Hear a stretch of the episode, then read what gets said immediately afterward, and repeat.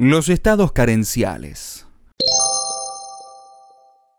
Los estados carenciales es una novela de Angela Valvi, ganadora del premio Nadal en 2002.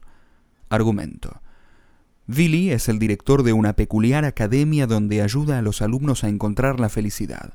Billy somete a sus alumnos a una exploración interior y les hace ver en ellos mismos la grandeza y ridiculez humanas. La autora utiliza el melodrama para desarrollar la historia, sin embargo también utiliza el sarcasmo y la ironía.